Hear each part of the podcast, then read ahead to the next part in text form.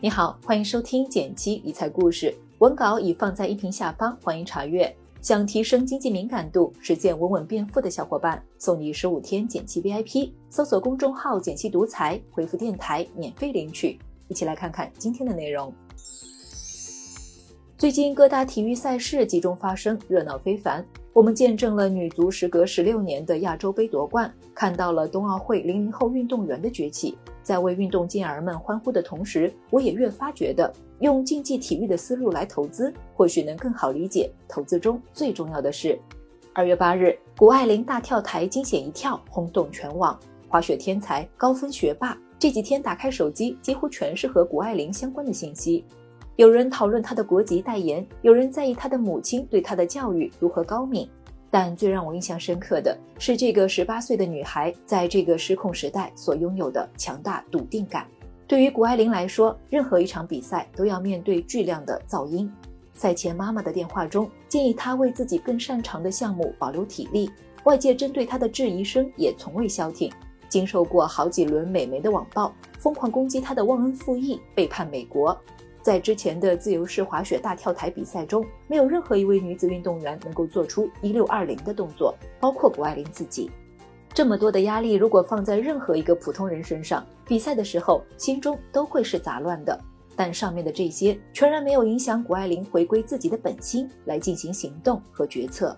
她依然挑战并完成了难度更高的一六二零动作，反超对手，获得第一。纽约时报也发了推特，拆解了他的整套动作，甩破天际。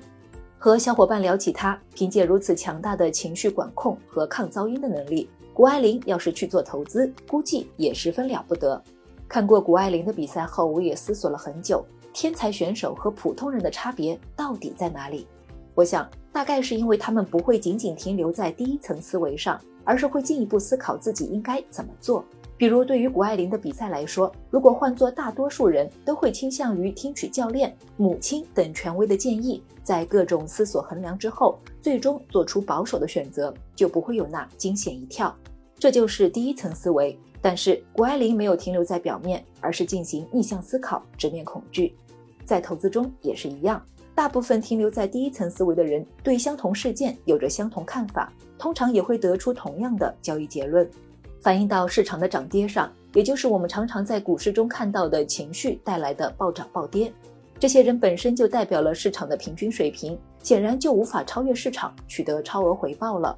现实中，我们熟知的那些投资大师，则是拥有第二层思维的人，像霍华德·马克思和巴菲特，他们会通过上市公司财报获取信息，然后通过自己的分析判断公司的投资价值，以此决定是不是买入。他们长期获得的年复合收益率是百分之二十左右，而美股的长期平均回报率是百分之十左右。他们的成绩已经大大超过了平均分。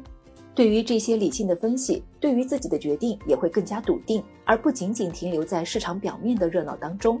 那么，普通人如何才能获得控制情绪、隔绝噪音的能力呢？答案是加练。投资大师霍华德·马克思在《投资最重要的是》一书中写道。我喜欢投资里的很多东西，其中大部分也适用于体育。就拿中国女足踢足球来说，想要获胜就需要竞争，就会有输赢。单靠个人积极进取，加上些运气，偶尔能收获额外得分，但这都是短期的。只有具备耐性和稳定发挥的能力主义，才能成为常胜将军。对于足球运动员来说，主要分为射门得分和阻止对手得分两种方式。在比赛中，他们并没有太多攻防转换机会，要么采取侧重射门的进攻型，要么采取阻止对手的防守型，要么选择攻守平衡。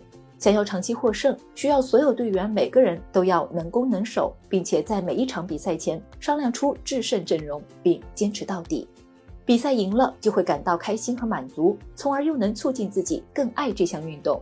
投资也是一样的，有人赚就有人亏。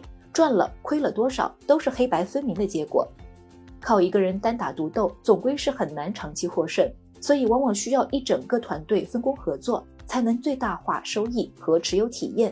比如当下的基金投资，赚钱的时候会感到喜悦和满足，收益不好的时候会感到沮丧，也是太正常不过的事情。而想要做到这些令人喜欢的点，避开那些弊端，没有捷径可言。你必须通过做大量的决策练习之后，找到自己的型，然后在每一个赛季坚持到底。每个阶段结束后再复盘，才能不断迭代自己的投资体系。比如中国女足队员李佳悦最爱说的词，大概就是“加练了”。又比如谷爱凌，排除天赋不说，她虽然年轻，但早在滑雪舞台上驻足十多年。三岁踏上雪场，八岁就进入专业滑雪队训练。他曾在训练中摔成短暂失忆，也曾高烧到四十二度，还要上赛场。当我们抱怨亏钱的时候，也不妨想一想自己做过多少功课。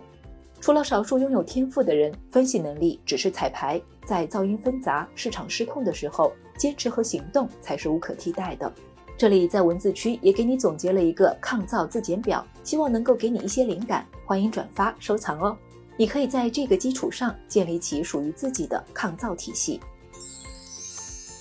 好了，关于体育和投资就和你聊到这里。最后想和你分享一段谷爱凌在《纽约时报》上写的话：恐惧实际上概括了三种不同的感官体验：兴奋、不确定性和压力。